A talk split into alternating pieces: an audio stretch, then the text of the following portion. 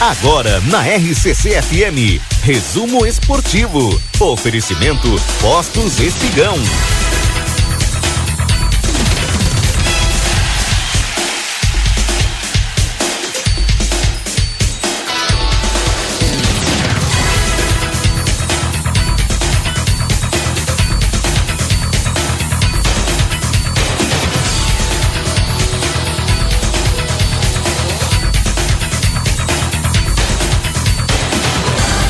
Trazendo para vocês aqui as principais notícias.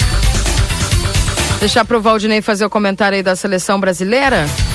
Enquanto eu trago para vocês as informações a respeito da dupla Grenal. O Grêmio aguarda a resposta de Bitelo para concluir venda do meio do meia ao futebol russo. O clube aceitou valores oferecidos pelo Dinamo de Moscou. O Grêmio espera pela decisão de Bitelo para concretizar a venda do jogador ao Dinamo de Moscou, na Rússia, nos próximos dias. O clube aceitou uma nova oferta pelo meio-campista de 10 milhões de euros, aproximadamente 53 milhões de reais. Por 100% dos direitos econômicos do atleta de 23 anos.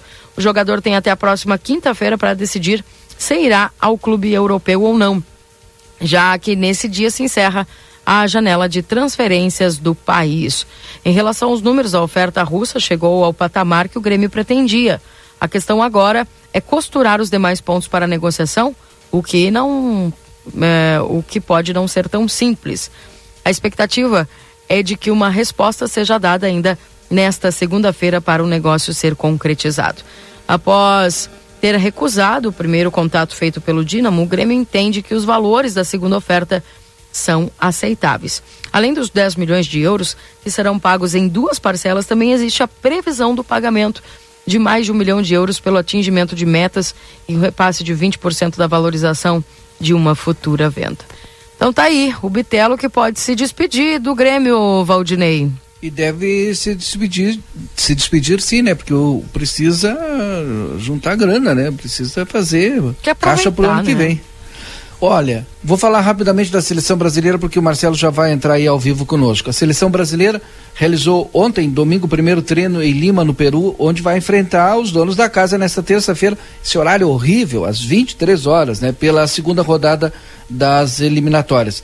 Para esse jogo, o técnico Fernando Diniz vai repetir a escalação usada na estreia, sexta-feira, quando o Brasil goleou aí a Bolívia por 5 a 1 Baita jogo. A formação foi ensaiada em trabalho tático comandado pelo treinador neste domingo. Eu não quero me iludir, né? Mas foi um, um jogo. O Brasil demonstrou tecnicamente é, um jogo diferente. Eu não tinha visto a seleção brasileira jogar daquela forma ainda, compactada, com muito passe, saindo, é, não aqueles balão desesperado, já saindo jogando com o próprio goleiro. Parecia que eu estava olhando jogo de futebol de salão, sabe? Quando tu fica rodando ali a bola Sim. atrás, uhum. esperando abrir o flanco no meio para te centrar a bola. Mais ou menos isso. Gostei do jogo da seleção na sexta-feira. Você deu um ar de esperança aí para os próximos? Me deu. Quem sabe a gente vai mudar um pouco, né? Que chega, né? De, de... Era tipo assim, gruda a bola pro Neymar que o Neymar resolve. Não, não é mais isso. O jogo é coletivo, né? Mas Tem o Neymar que... acabou agradecendo ao, ao Diniz aí pela, pelo apoio. Pela forma. De, deixou o Neymar jogando mais atrás, ali no meio, entre o meio, né? E, o, e a frente, né? Articulando jogada. O Neymar, tu viu que jogou diferente? Uhum. Não era o time jogando pro Neymar, era o coletivo, né? E agora, tem gente que não gostou que o Neymar, né? Daquele bater aquele pênalti daquele jeito, olha, nem eu bato pênalti assim, chego lá e dou um bico e pronto. É, tem gente que criticou ele porque mais uma vez é, não sei, né? Aquela, vai entender, né? Acho que ninguém quer é, não marcar e, e, bater daquele jeito desleixado, né? Mas ele achou que estava o goleiro batido. O goleiro foi bem, hein? É. E, mas lembrando que o, o Neymar acabou concluindo aí um dado importante, se tornando o maior artilheiro, né? Passou o Pelé. Passou mas ele Pelé. Go, gostei da entrevista dele, disse que isso não era relevante, né? É, mas pessoalmente é, né? Falar politicamente correto.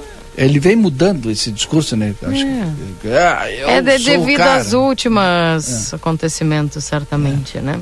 Mas Isso. é um fato extremamente importante, né?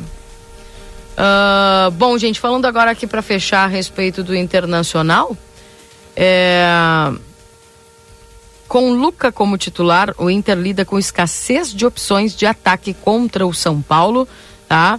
Também o, a surpresa de Cudê no Inter, o Gumbalho, é, encara o desafio de zagueiros de baixa estatura, né?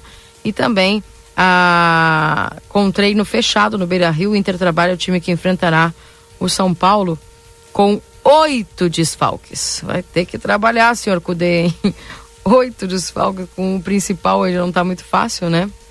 Mas, enfim.